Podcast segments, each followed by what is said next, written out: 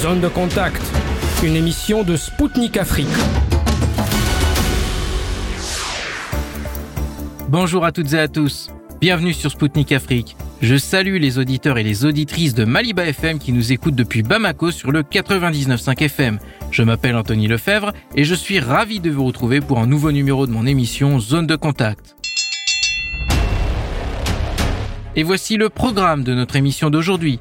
Vladimir Poutine a tenu un long discours à l'occasion du Forum économique oriental. Nous reviendrons ensemble sur les moments clés avec un économiste camerounais. Tension au Tchad après la mort d'un soldat tchadien tué par un militaire français. Un politologue tchadien fera le point sur la situation sur place aux premières heures après les faits. Ursula von der Leyen a fait le déplacement à Nairobi pour le premier sommet africain pour le climat. Un panafricaniste burkinabé analysera son discours. La journée internationale des victimes du fascisme, c'était le 10 septembre. Un philosophe camerounais reviendra sur les répercussions de cette sombre période pour l'humanité qui se font encore sentir sur le continent africain.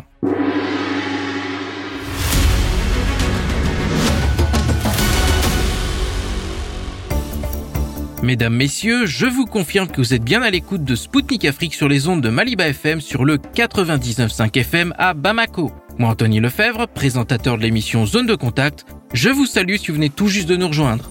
La ville de Vladivostok, située dans l'extrême-orient russe, accueille du 10 au 13 septembre le 8e Forum économique oriental. Organisé depuis 2015, il a pour objectif de faire la promotion des investissements étrangers dans cette région russe.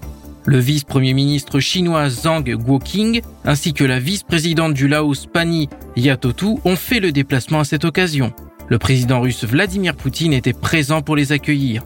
Après avoir dressé le bilan des réalisations déjà accomplies dans l'extrême-orient russe, il a longuement évoqué des sujets internationaux. Il a notamment été question de coopération internationale. Et il a eu une pensée pour les pays africains. Je vous propose d'écouter ce passage.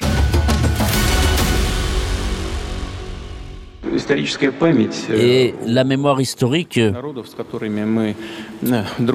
euh, des peuples avec qui nous, nous, travaillons, avec lesquels nous avons que, que, nous avons aidé à se développer, en fait, euh, cette relation, elle reste. Et très souvent, c'est pas très compliqué de restaurer cette, parce que les gens de ces pays ont envie de travailler avec nous. Euh, on voit le Laos, où nous avons beaucoup d'amis. Nous avons dans la région euh, asiatique et pacifique, si on voit en Afrique tout récemment. Donc nous, a eu, nous avons eu le sommet Russie-Afrique. Et une nouvelle fois, j'ai été étonné à quel point euh, ils sont ouverts, ils sont, ils ont le souhait de travailler avec nous. J'ai réfléchi, je me suis dit mais c'est pas simplement parce que on a fait quelque chose pour l'Afrique, on les a aidés à acquérir leur indépendance, à lutter contre le communisme. Bien que ce soit important, évidemment, tout le monde en garde l'esprit, mais ils se souviennent d'autres choses aussi. Et à mon avis, qu'est-ce qui est important ici, c'est le fait que nous n'avons jamais été colonisateurs, nulle part. Notre coopération s'est toujours établie sur une base d'égalité ou sur le souhait d'aider, de soutenir. Et aujourd'hui, les pays qui euh, veulent faire compétition avec nous, ils avaient toujours mené une politique différente. Et quand les gens comparent ce qui s'est fait dans les temps anciens, avec la coopération avec la Russie ou à l'époque euh, l'Union soviétique ou d'autres pays, évidemment, euh, le tableau est positif pour la Russie et nous devons aujourd'hui en tenir compte. Regardez aussi, si on considère l'Afrique, notre coopération. Le président russe a par ailleurs lancé un rappel historique aux Occidentaux qui ont non seulement colonisé, mais aussi humilié les Africains en les exposant dans des eaux humains. Écoutons ce passage du président russe. Et qu'est-ce qu'ont fait les anciens colonisateurs? Déjà, en 1957, il y a des photos qui le montraient. Dans les pays européens, par exemple en Belgique, on amenait des gens d'Afrique dans des cages c'est impossible de ne pas avoir les larmes euh, aux yeux en regardant ça. Une exposition qui avait été faite. Oui, on a fait une sorte de village. Oui, des gens qui étaient amenés dans des cages et qui étaient exposés, et des familles entières, et les enfants à part dans des cages. Mais comment on peut oublier ça? Mais en Afrique, personne ne va oublier ça. Pour rappel, jusqu'à la moitié du XXe siècle, des os humains exposés en Europe et aux États-Unis des personnes africaines dans des cages. Cette bien triste attraction a attiré 1,5 milliard de visiteurs. En France, c'est notamment lors de l'exposition universelle de 1899 qu'un zoo humain avait été exposé après autorisation du ministère des colonies. Il avait pour but de montrer le bien fondé de la colonisation française et à prouver la supériorité des Blancs. Aujourd'hui, ces pratiques sont tombées dans l'oubli, d'où cette piqûre de rappel de Vladimir Poutine. Il est ensuite revenu sur le néocolonialisme dans les pays africains à travers la dette. Écoutons-le une nouvelle fois. Et aujourd'hui, on essaie toujours de mener une politique néocoloniale dans les pays africains. On a accablé les pays africains de tout ça. On a créé un système financier euh, avec les pays africains dans le cadre duquel euh, ces pays africains doivent payer ces crédits. Ils n'ont même pas les moyens de payer ces crédits. C'est même pas des relations de crédit, c'est une sorte de contribution qui leur est imposée. Or que nous, on a des, euh, des approches complètement différentes. Et cela nous donne un avantage dans le travail que nous faisons avec nos partenaires et, ceux avec qui nous avions des relations particulières à l'époque soviétique, et ceux avec qui nous construisons de nouveau des relations aujourd'hui. Nous le sentons, nous le ressentons chez nos amis. Pour analyser les propos du président russe, je vous présente Jean-René Ndouma, analyste, économiste camerounais et expert en marché financier. Selon Poutine, la politique que mènent aujourd'hui les pays occidentaux en Afrique relève aussi souvent du néocolonialisme. Êtes-vous d'accord avec cette affirmation? Le président Poutine est euh, parmi les hommes, les grands hommes d'État les plus informés au monde. Lorsqu'il dit quelque chose, il faut prendre ça très au sérieux. Surtout qu'il dit ce qu'il fait et il fait ce qu'il dit. Contrairement aux chefs d'État occidentaux, impérialistes, qui très souvent disent des choses et font tout leur contraire, surtout quand ça concerne l'Afrique. Donc oui, je suis d'accord avec le président Vladimir Poutine lorsqu'il euh, rappelle que les politiques qui sont menées par les chefs d'État occidentaux impérialistes euh, relèvent euh, très souvent, j'allais même dire, relèvent toujours du néocolonialisme, parce qu'il s'agit de, tout un système qui a été euh, entretenu depuis l'esclavage et qu'on maintient en essayant de, changer un peu les instruments et les outils qui sont utilisés. Et, c'est d'ailleurs pour ça que euh, les pays africains en général, et ceux d'Afrique subsaharienne en particulier, n'arrivent pas à, à, à décoller euh, plus les années passent, euh, moins ces pays euh, s'en sortent. les citoyens croupissent dans la pauvreté, dans la misère. il, il n'y a que des catastrophes, il n'y a que des maladies, même l'éducation prend un coup.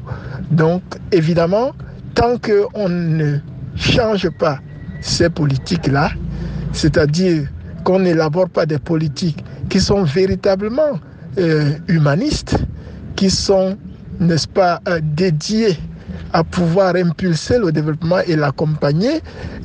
L'Afrique ne pourra jamais décoller avec euh, ces, ces, ces, ces pratiques, euh, n'est-ce pas, des, des, des, chefs d'État des pays occidentaux qui pratiquent plutôt l'impérialisme.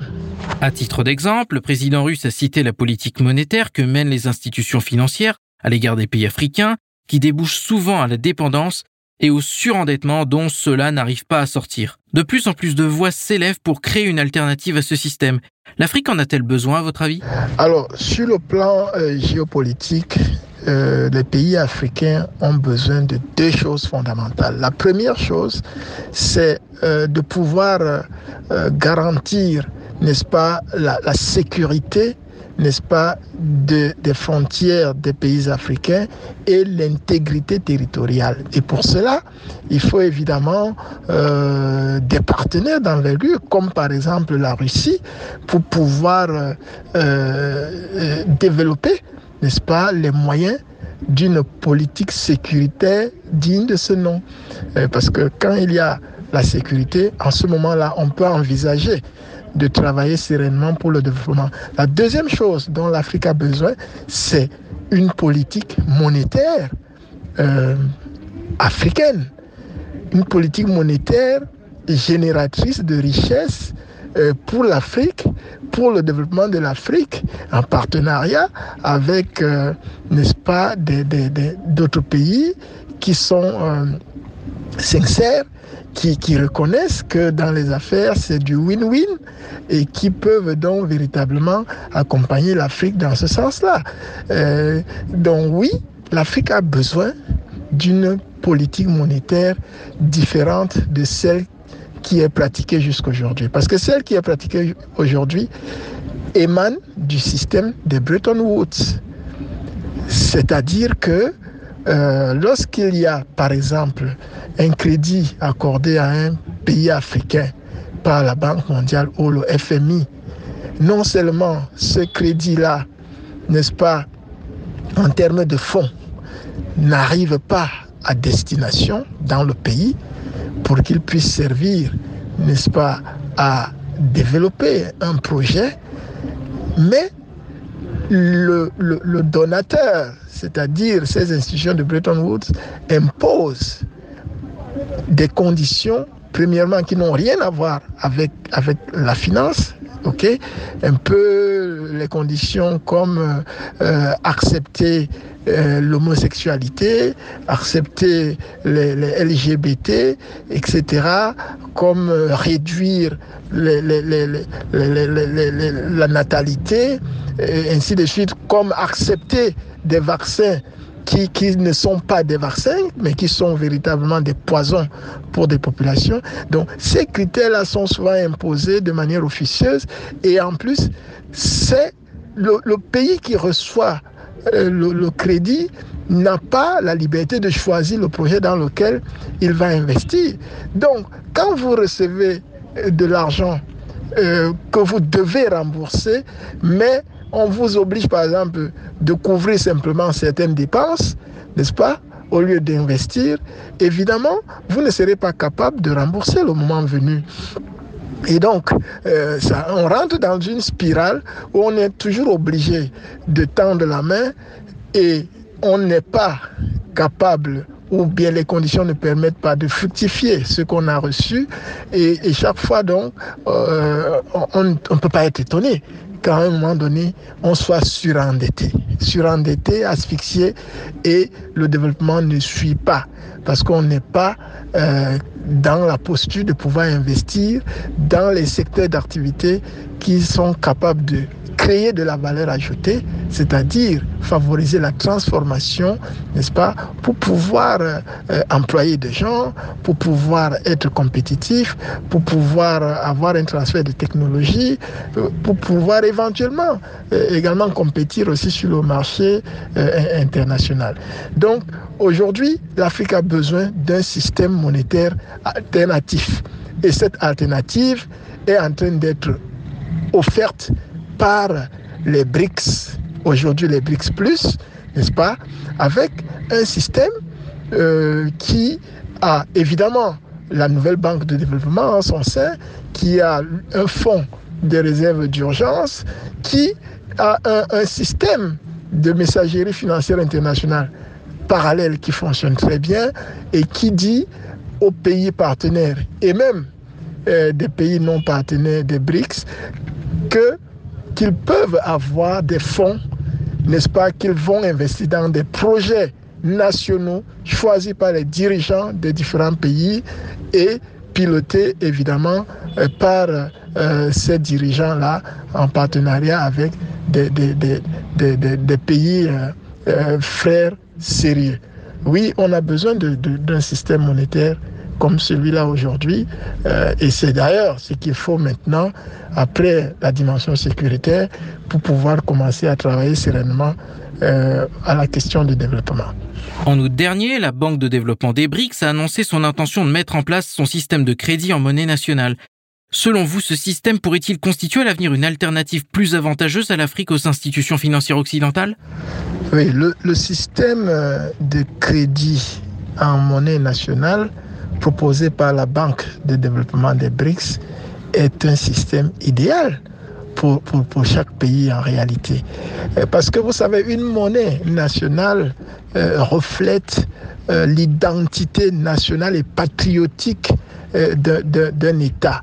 Euh, ça va même au-delà de, de, de, du patriotisme. C'est une identité même culturelle, c'est une identité même philosophique, c'est une identité religieuse. La, la, monnaie, c'est comme le drapeau d'un pays. Ok, une monnaie nationale, c'est ça. Alors, euh, à partir de ce moment-là, c'est d'ailleurs pour ça qu'on dit qu'une monnaie est, est, un, est un événement social. C'est un fait social total. Euh, D'accord? Euh, Donc, quand vous pouvez emprunter en monnaie nationale, il y a beaucoup d'avantages, vous le savez. Parce que aujourd'hui encore, pour la plupart des pays, quand vous empruntez, on, on, on, vous emprunte, on est supposé vous emprunter. Vous prêtez en dollars mais en réalité, vous ne recevez pas les dollars. Vous voyez toutes les transactions qui se passent entre le dollar, n'est-ce pas, et la monnaie nationale. Il y a plusieurs tra transactions commerciales entre les monnaies qui bénéficient d'abord au dollar, au premier chef, et en ce qui concerne euh, l'Afrique, à l'euro ensuite. D'accord et, donc, euh, lorsque la banque de développement, la nouvelle banque de développement des BRICS propose d'accorder les, les, crédits en monnaie nationale, il y a beaucoup de barrières qui vont tomber et ça va euh, faire en sorte que euh, les avantages euh, se dégagent de ces opérations-là au profit du pays qui va recevoir les crédits. En plus, les pays sont libres de choisir dans quel projet ils veulent investir. Ils sont libres de se faire accompagner par des partenaires qui veulent sur le plan technologique, sur le plan de la science. Ils sont libres, et évidemment, de, de, de, de, de faire de, du produit de leurs investissements ce qu'ils veulent en termes de recherche de marché de débouchés. Et tout ceci n'existe pas aujourd'hui avec l'ancien système qui est le système de Bretton Woods et qui est le système de dollarisation du monde à outrance, euh, qui est ce système de l'hégémonie monétaire qui du dollar, n'est-ce pas, et partant de l'hégémonie euh, on va dire, puissante de, de, de des États-Unis. Et donc aujourd'hui, les BRICS viennent avec véritablement une autre alternative, avec la multipolarisation, euh, avec des monnaies nationales qui sont remises au centre, n'est-ce pas, des transactions, avec une banque de développement qui va véritablement euh, accorder, n'est-ce pas, des, des, des, des crédits pour le développement des différents pays avec euh, euh, effectivement un autre système qui va être le système euh, concurrentiel au système SWIFT, n'est-ce pas afin que tout ce qui se fait ne soit plus nécessairement contrôlé par les seuls Américains et leurs alliés impérialistes. C'était Jean-René Ndouma, analyste, économiste camerounais et expert en marché financier pour Spoutnik Afrique. Il a analysé les déclarations de Vladimir Poutine à l'occasion du Forum économique oriental de Vladivostok. Il a également estimé qu'une réforme des institutions financières internationales était nécessaire pour le développement du continent africain.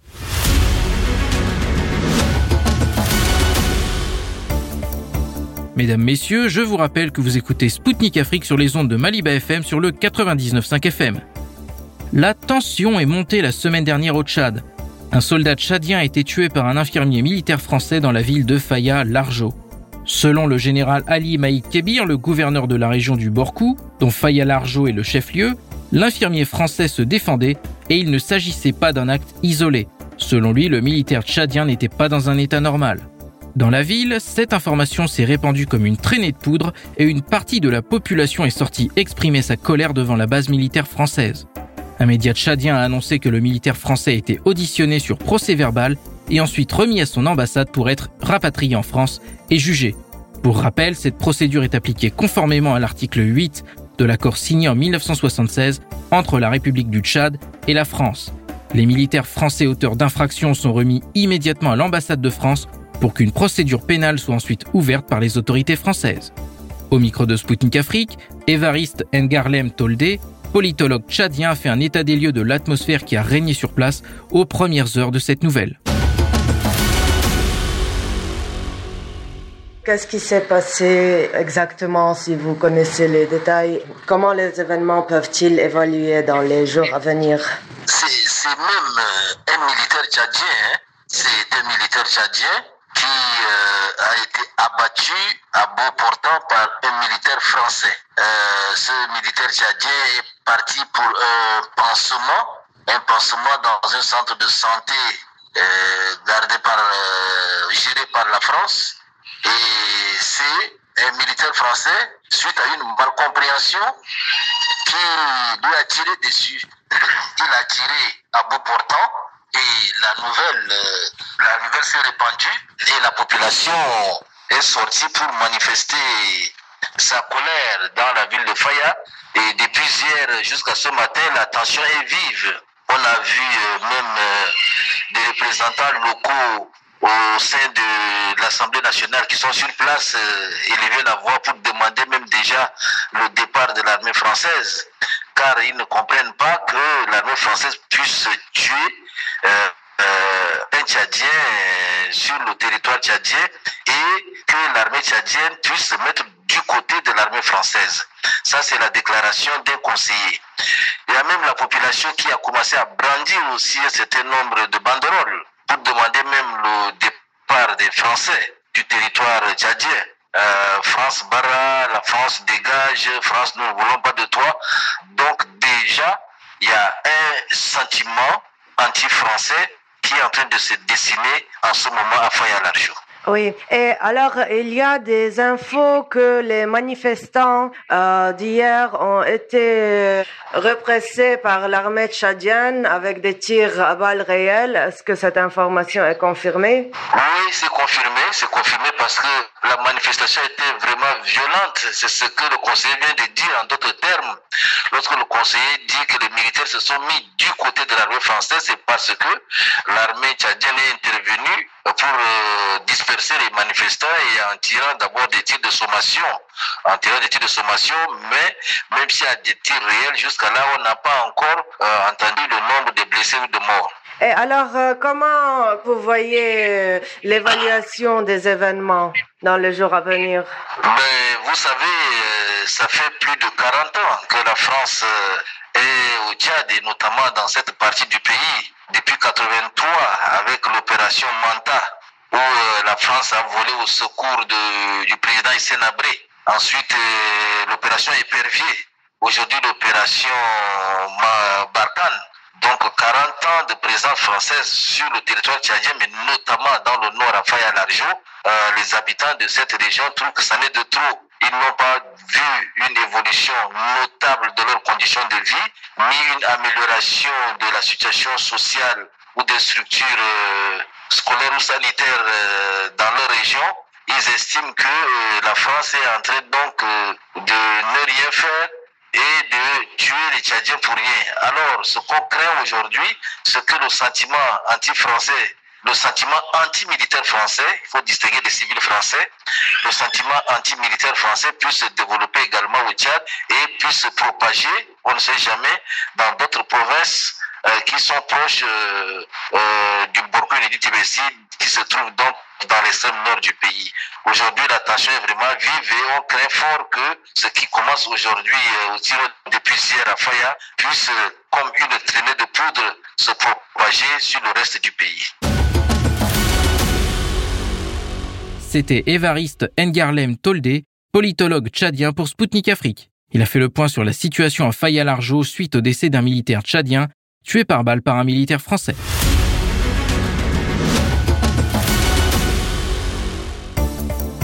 Chers auditeurs et auditrices de Maliba FM, je vous confirme que vous écoutez Spoutnik Afrique depuis Bamako sur le 99.5 FM. Je vous souhaite la bienvenue si vous venez de nous rejoindre. Le premier sommet africain sur le climat s'est tenu à Nairobi. Suite à d'âpres négociations, une déclaration a été adoptée à l'issue de ce sommet. Il préconise une taxe carbone mondiale et une réforme des institutions financières internationales pour financer des actions en faveur du climat sur le continent africain. La présidente de la Commission européenne, Ursula von der Leyen, a également fait le déplacement dans la capitale kenyane pour l'occasion. Toutefois, son discours qu'elle a prononcé suscite des interrogations.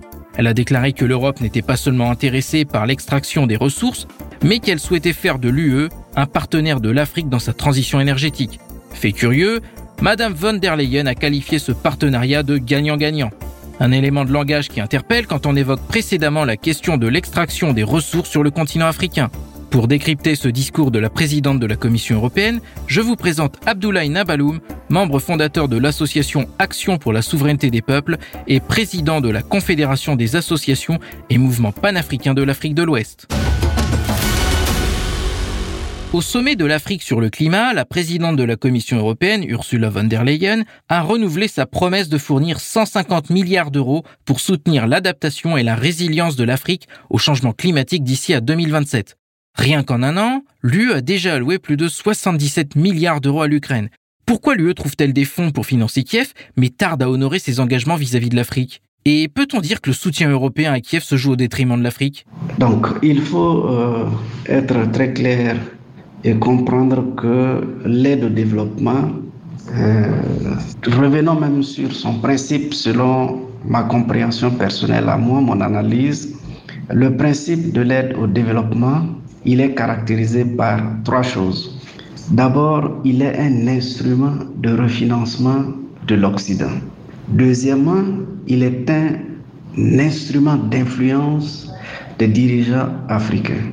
Et troisièmement, c'est un instrument de domination de l'Occident sur les peuples et les États africains. Euh, prochainement, je pourrai venir en détail sur ces trois éléments-là. Mais pour faire le commentaire sur l'annonce faite par la présidente de la Commission euh, de l'Union européenne, il faut dire que euh, c'est comme toujours, ils l'ont toujours fait, l'aide au développement qui est toujours accompagnée de l'endettement de nos États. Et l'endettement de nos États sur la base de l'aide au développement est le troisième instrument de domination que euh, personnellement j'ai caractérisé. Donc l'aide n'est pas conçue pour aider l'Afrique à se développer.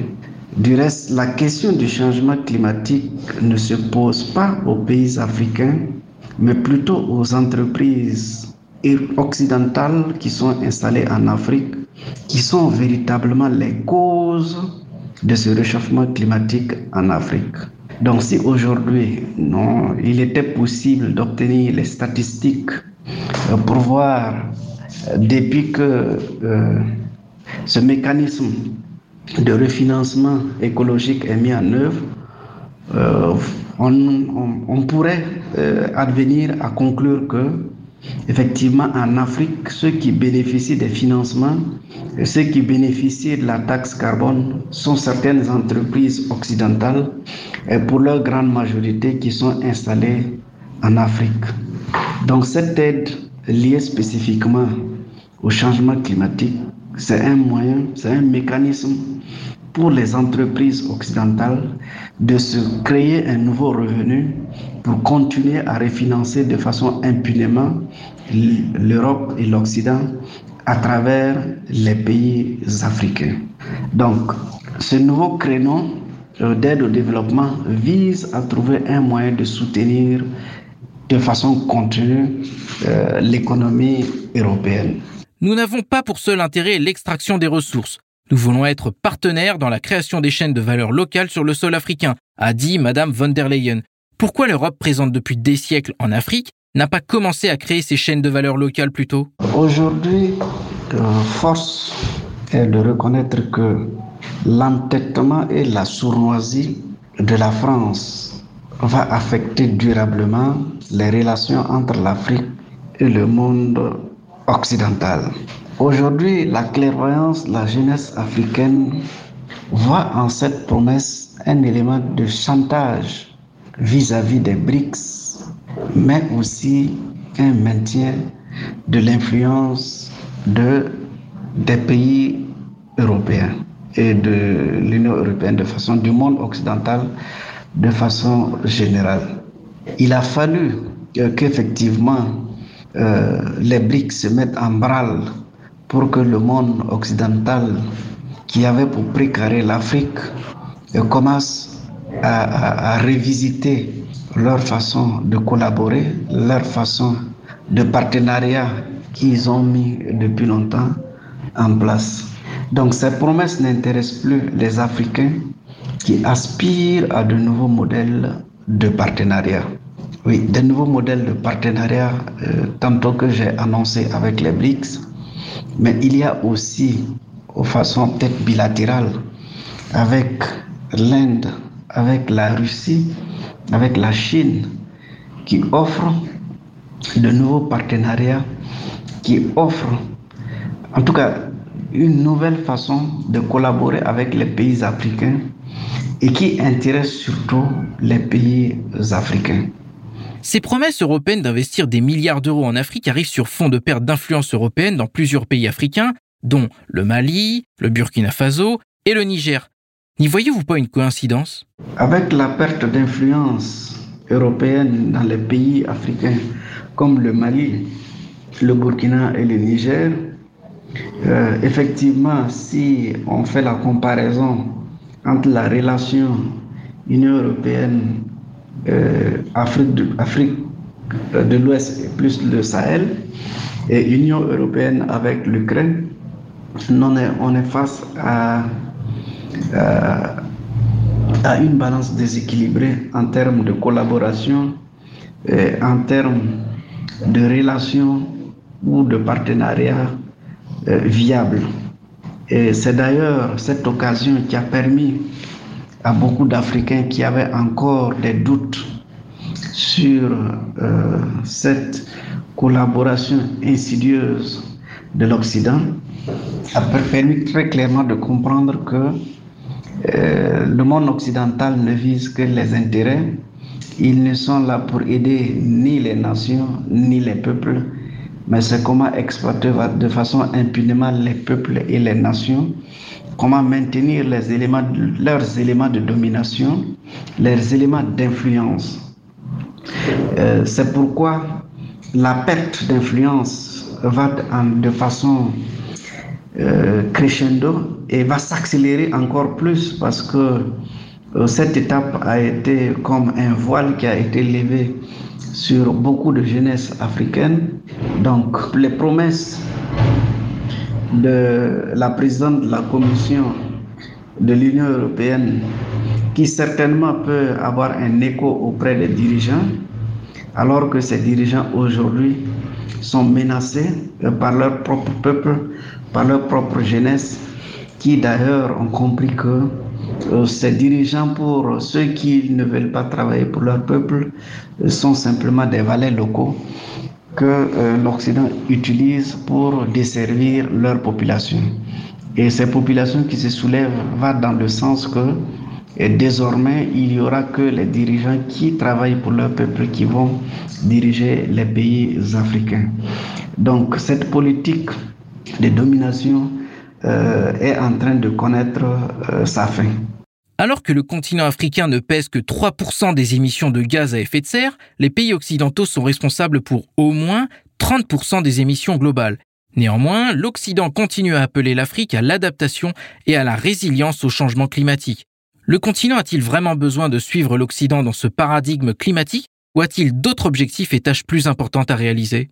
Effectivement, c'est une véritable incohérence d'approche de partenariat, comme je l'ai dit, parce qu'un partenariat se construit et se nourrit de besoins réciproques. Aujourd'hui, cette, cette question de changement climatique, est-ce qu'on peut se la poser? Est-ce une priorité de premier ordre pour les pays africains, notamment pour les pays du Sahel? Mais on comprend que l'Union européenne est en panne de propositions concrètes qui cadrent avec les besoins des pays africains. Et comme je l'avais dit, contrairement à la Russie, à l'Inde, à la Chine, qui ont des, projets qui intéressent véritablement les peuples africains. Donc, on est visiblement euh, en train de connaître un déclin du monde occidental qui s'accélère avec la guerre en Ukraine et aussi qui s'accélère avec la perte d'influence au niveau du Sahel. C'était Abdoulaye Nabaloum, membre fondateur de l'association Action pour la souveraineté des peuples et président de la Confédération des associations et mouvements panafricains de l'Afrique de l'Ouest pour Sputnik Afrique. Il a décrypté le discours de la présidente de la Commission européenne Ursula von der Leyen au Kenya à l'occasion du premier sommet africain sur le climat.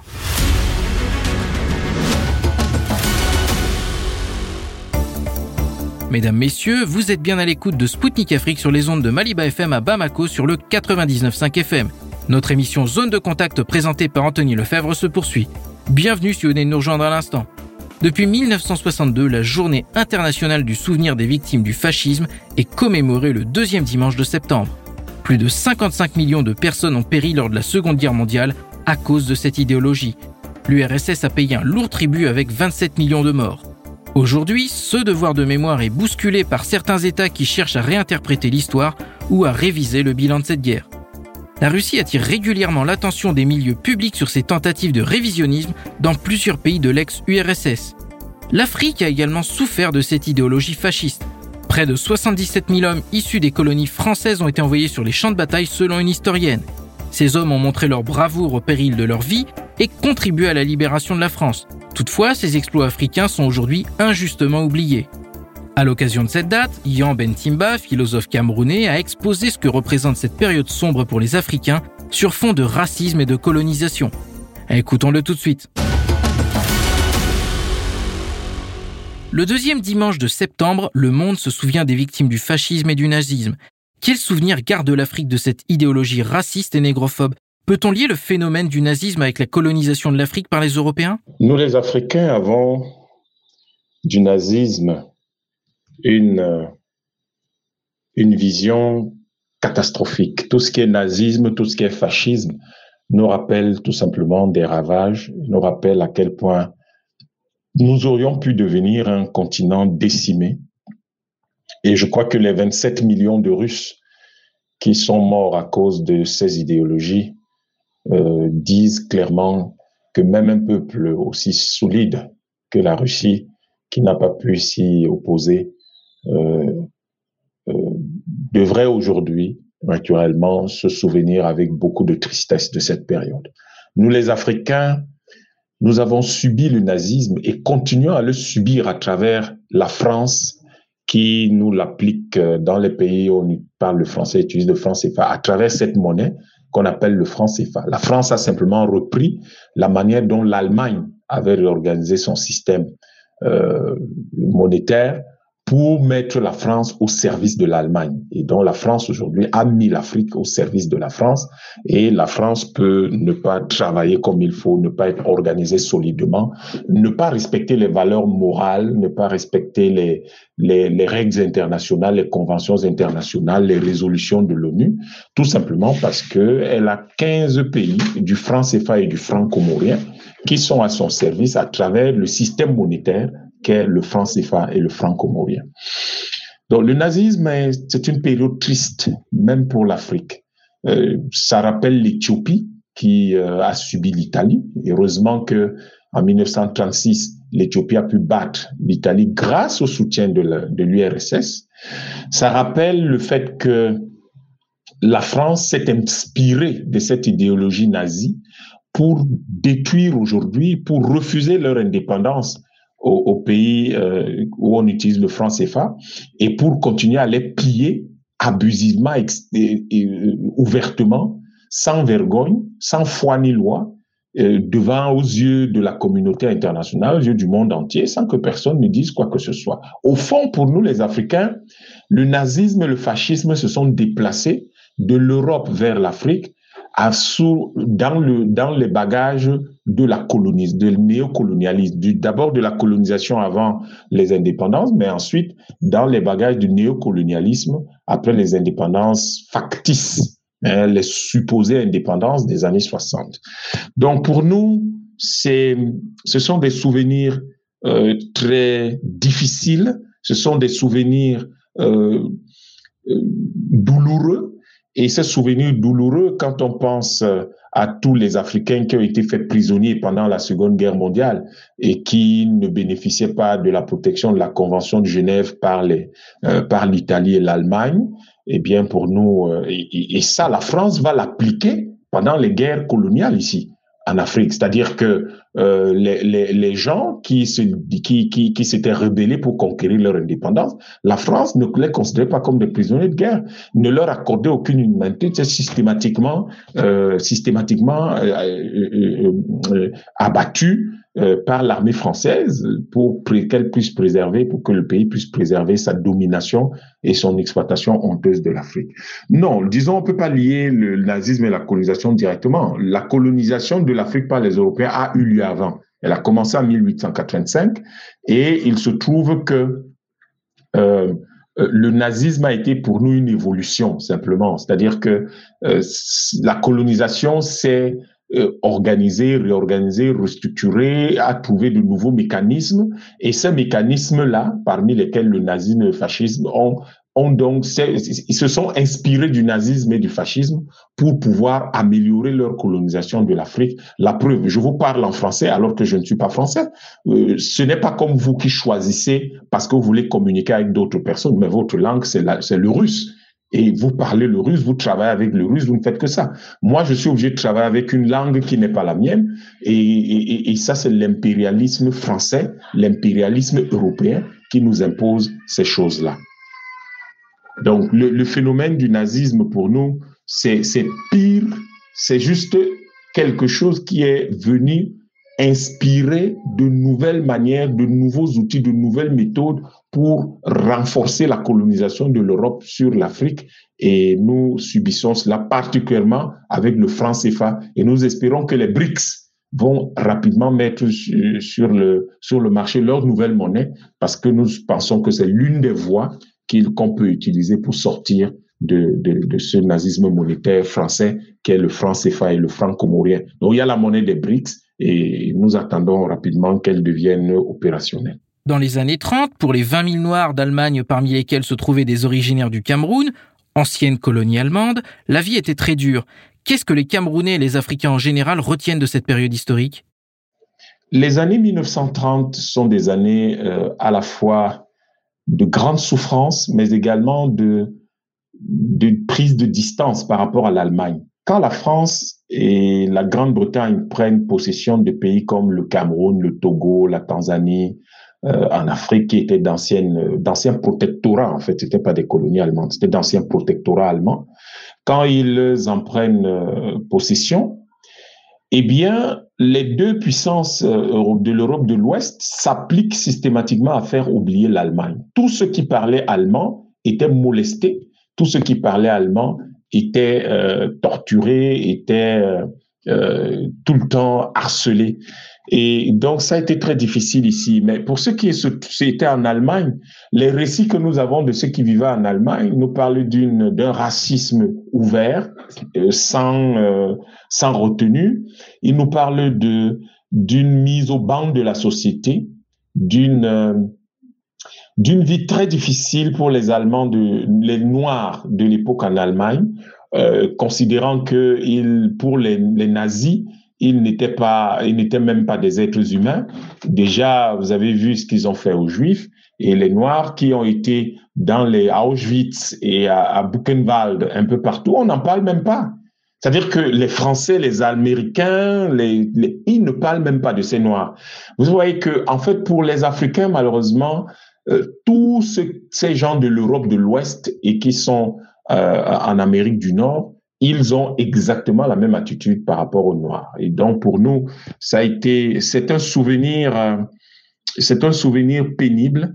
C'est aussi l'une des raisons pour lesquelles aujourd'hui, vous voyez, les panafricanistes essaient de redonner de la fierté, de la dignité et de, la, de rappeler la grandeur passée des, du peuple noir aux, Africains d'aujourd'hui et au monde noir d'aujourd'hui. Ça permet de surmonter ce traumatisme-là. Ça permet de, de, de, relativiser cette époque et de dire ça a été juste une, un, un, intervalle dans notre vie, une parenthèse dans notre vie qui s'est vite refermée et que nous devons retrouver la dignité de nos ancêtres qui ont construit des pyramides de grands royaumes comme le royaume du Bénin, etc., le, royaume du Mali, du Songhai, etc., du Congo. Donc, c'est tout ça, l'Éthiopie, c'est tout ça que nous, nous essayons de dire à, à tous nos, à tous nos compatriotes. C'était très difficile.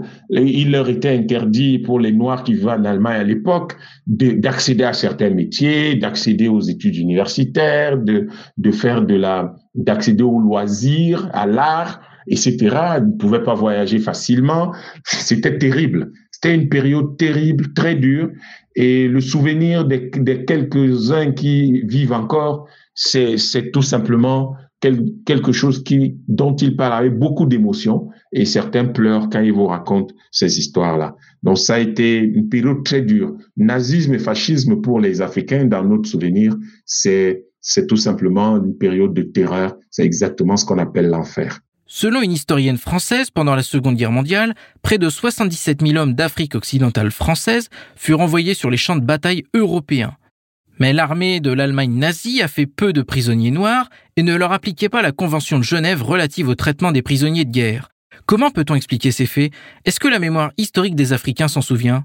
Euh, 77 000 hommes de l'Afrique occidentale française, je crois qu'il faut compter avec euh, beaucoup plus. Et vous voyez que les Français font une histoire dans laquelle ils ne parlent pas, ils ne parlent pas de, de, de ceux qui ont libéré Paris. Là, cette historienne vous dit, oui, 77 hommes de l'Afrique occidentale française. Mais c'est les gens venus de l'Afrique équatoriale française qui ont libéré Paris avec le maréchal Leclerc. C'est pour ça qu'en France, le seul qui a été élevé à la dignité de maréchal est Leclerc, même pas de Gaulle. Même pas de Gaulle, qui était pourtant le, leader de, euh, de, de, de, de la France libre. Mais c'est parce que c'est Leclerc qui libère Paris avec des gens partis de Douala le 27 août 1942, Douala au Cameroun, le 27 août 1942, et qui vont donc, la colonne Leclerc qui part de Douala le 27 août 1942 va grossir progressivement en passant par le Tchad, euh, à rejoindre par un certain nombre de personnes de la RCA du Congo, et c'est eux qui vont se retrouver à rencontrer les, les, les éléments de Rommel à Tobruk, puisque l'Allemagne euh, était déjà, avait déjà pris l'Égypte, le canal de Suez et, et s'avançait vers la Libye, Tobruk c'est en Libye, et donc il, c'est eux qui vont entrer par Toulon, et ils entrent par Toulon et Lyon, etc., et ils vont libérer Paris.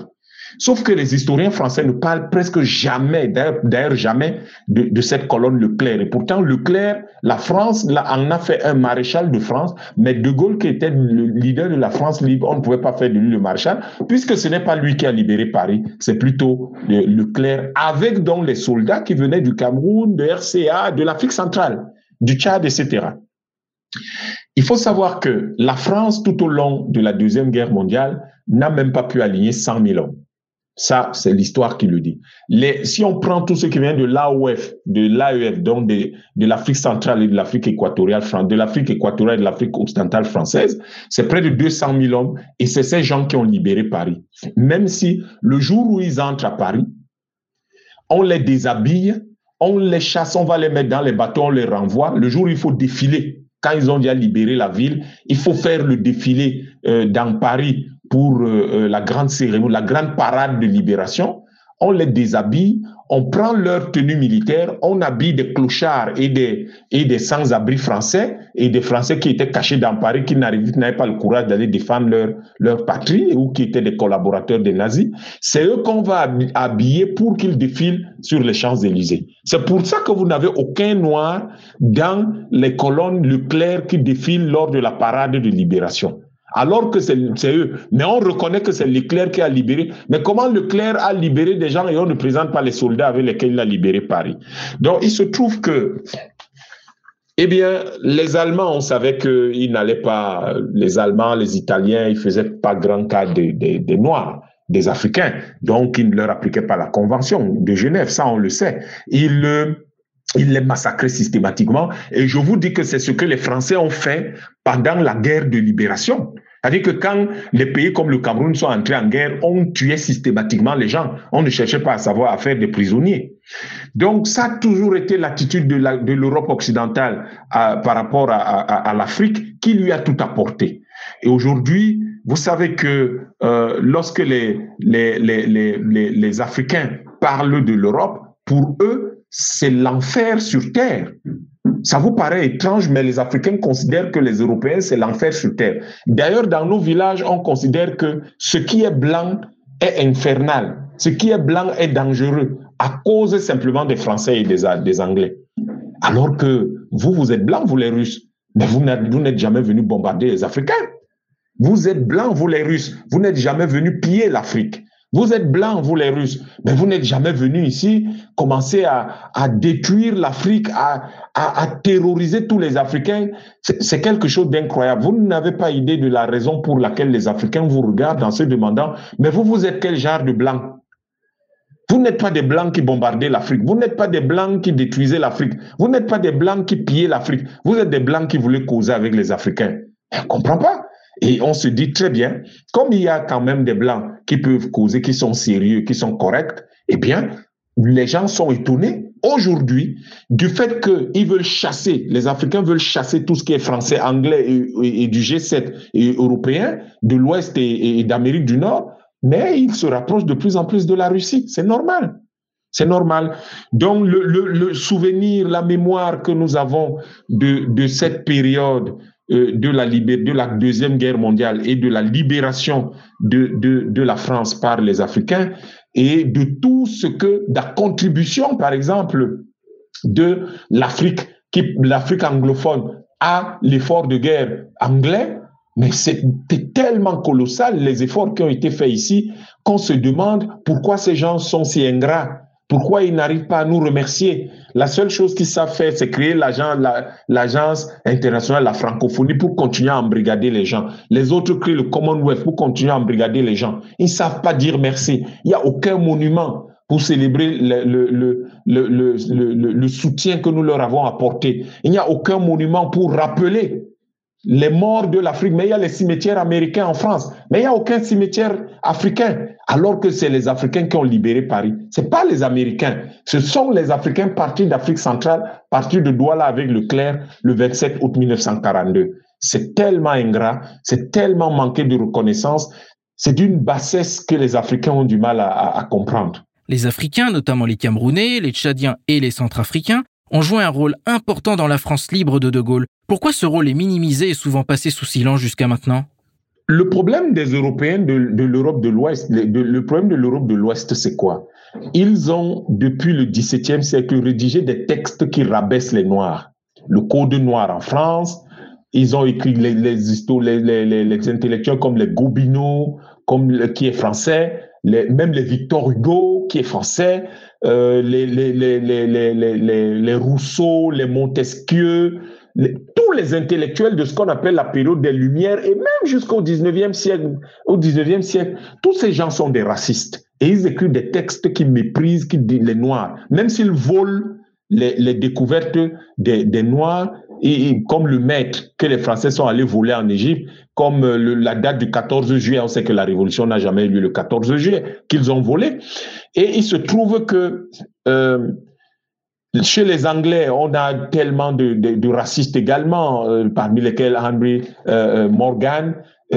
toute cette Europe occidentale est fondamentalement raciste. Et ce racisme-là, qui est systémique, qui est euh, le racine de la vie normale en Europe, le, mépris des Noirs, la, détestation des Noirs. Euh, vous avez vu qu'elle a conduit à l'esclavage. Le pape euh, Tommaso Parentuccelli, qui est italien, dit que les Noirs sont maudits et il s'appuie sur Genèse, chapitre 9, verset, euh, chapitre 9, verset 25. Il s'appuie dessus, fait la bulle de, de l'encyclique de 1454. À partir de ce moment-là, les, les, les Européens de l'Ouest ont commencé à mépriser les Noirs, à les détester, à les haïr. Et ils ont organisé l'esclavage, ils ont organisé la colonisation par la suite. Et du coup, pour eux, c'est normal que les Noirs servent de chair à canon et ils n'ont pas à, à, les, honorer. Le protocole de Toronto qu'ils ont rédigé au XXe siècle, dans lequel ils disent que ils, ils, ne reconnaissent aucune légitimité à ce qui se passe sur le continent africain et que tout ce qui se passe sur le continent africain est purement et simplement ce que ils veulent euh, euh, autoriser. Ouais, qu'ils ont tellement de textes qu'ils ont euh, rédigés pour dire que les Noirs ne sont pas du tout des gens qu'il faut prendre en considération. Et nous, les panafricanistes d'aujourd'hui, nous redonnons de la dignité aux Noirs. Nous les, poussons à se libérer, à, reconstruire le continent, à et unir le continent, à l'intégrer avec les idées d'un Kwame qui dit l'Afrique doit s'unir. Nous essayons de leur dire, si nous sauvons nos peuples de la domination européenne chez nous, cela va même permettre de sauver les, les, peuples européens chez eux de la domination de leurs élites capitalistes, néolibérales et, quasi satanistes. Parce qu'en fait, ces gens-là sont dans une ingratitude, dans une disposition à détruire tout ce qui est bien dans le monde, à détruire ce que... Euh, et, et, et, cette destruction, cette, cette pensée de sauver notre monde pour sauver même l'Europe, c'est Ruben Oumyové, le, nationaliste, le leader nationaliste camerounais. Or, vous voyez bien que ces gens sont dans la destruction de l'ADN de toutes les civilisations. C'est ce que dit, c'est ce que, c'est ce sur quoi attire l'attention du monde entier votre ministre des Relations extérieures, Monsieur Lavrov, quand il dit faites attention, hein, parce que Lavrov en disant il risque de détruire l'ADN des civilisations, les gens s'amusent. Mais, mais c'est sérieux. Là, je vous parle en français. Ça veut dire qu'on a détruit ma langue. Ce n'est pas normal. Donc, il y a, chez ces gens-là la volonté de dire que les Noirs ne représentent rien dans leur histoire, de dire que les Noirs ne leur ont rien apporté, de dire que les Noirs ne sont rien à leurs yeux, les Africains ne sont rien à leurs yeux. Or, aujourd'hui, vous voyez bien qu'ils se plaignent quand les Africains leur demandent de partir de chez eux. Vous n'êtes, les gens, les Africains ne sont rien. Les Africains n'apportent rien. Les Africains ne donnent rien. Les Africains ne peuvent rien faire. Mais les Africains leur demandent de partir d'Afrique et vous voyez qu'ils ils commencent à interpeller le monde entier pour qu'on les aide à ne pas partir. rentrez chez vous. Et ça, c'est un problème. C'est quelque chose qui montre la petitesse de certains, de certains pays et de certaines personnes dans le monde. Vous méprisez les gens, mais vous voulez vivre de leur travail. Vous haïssez les gens, mais vous voulez vivre de leurs efforts. Vous, vous, vous, vous, vous réduisez les, dans vos discours, dans vos textes intellectuels, vous réduisez les gens à rien du tout, mais vous, ça, vous ne pouvez pas vivre sans eux. L'Occident, c'est un monde bizarre, mais c'est un monde petit. C'est pour ça que célébrer la journée du nazisme, de, de, des victimes du nazisme et du fascisme est une chose tellement importante qui doit rappeler au monde à quel point certaines prennent, ont pris des décisions génocidaires, des décisions qui auraient pu détruire le monde, des décisions qui auraient pu faire, euh, qui pourraient pu faire disparaître l'humanité. 27 millions de morts euh, russes en URSS, euh, en Afrique, on, estime à pratiquement une, dizaine de millions de personnes qui sont mortes directement ou indirectement à cause de ce conflit-là. Toute l'Afrique du Nord a été décimée par ce conflit. Et on parle de 70 à 100 millions de morts, 140 millions pour certains, pour tout ce conflit. C'est quelque chose de terrible. Il n'y a que l'esclavage le, qui a fait près de 3, plus de 300 millions de morts et lorsque vous alignez tout ça, vous vous demandez comment les Européens de l'Ouest arrivent à dormir normalement la nuit. Comment on arrive à dormir normalement la nuit quand on a ça sur la conscience C'est tellement grave, c'est tellement difficile, c'est tellement inhumain. Et malheureusement, il n'arrête pas, il continue encore aujourd'hui avec l'Ukraine, avec le Mali, le Burkina, la Guinée, le Niger, la RCA. Ils attaquent au Gabon, le Cameroun, toute l'Afrique centrale. Ils sont au Mozambique. Ils veulent faire la guerre. Ils s'attaquent à l'Éthiopie. Ils ont détruit la Libye. Ils ne laissent pas. Ils sont entrés. Ils ont détruit le royaume sahraoui, la République arabe sahraoui. Ils détruisent tout. Ils veulent déstabiliser le Sénégal. Comment on fait pour porter ça sur sa conscience? C'était Yamben Timba, philosophe camerounais pour Spoutnik Afrique. À l'occasion de la Journée internationale des victimes du fascisme, il a présenté la vision catastrophique du fascisme en Afrique dans un contexte de racisme occidental et de colonisation qui existait déjà avant la Seconde Guerre mondiale. Chers auditeurs, Spoutnik Afrique, c'est tout pour aujourd'hui. Moi, Anthony Lefebvre, je vous donne rendez-vous très vite pour un nouveau numéro de notre émission. D'ici là, portez-vous bien et à bientôt. Maliba FM, à vous l'antenne. Zone de contact, une émission de Spoutnik Afrique.